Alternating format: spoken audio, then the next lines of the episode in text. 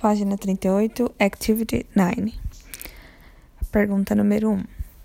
Have you ever wondered how the future will look like? Read the following declaration.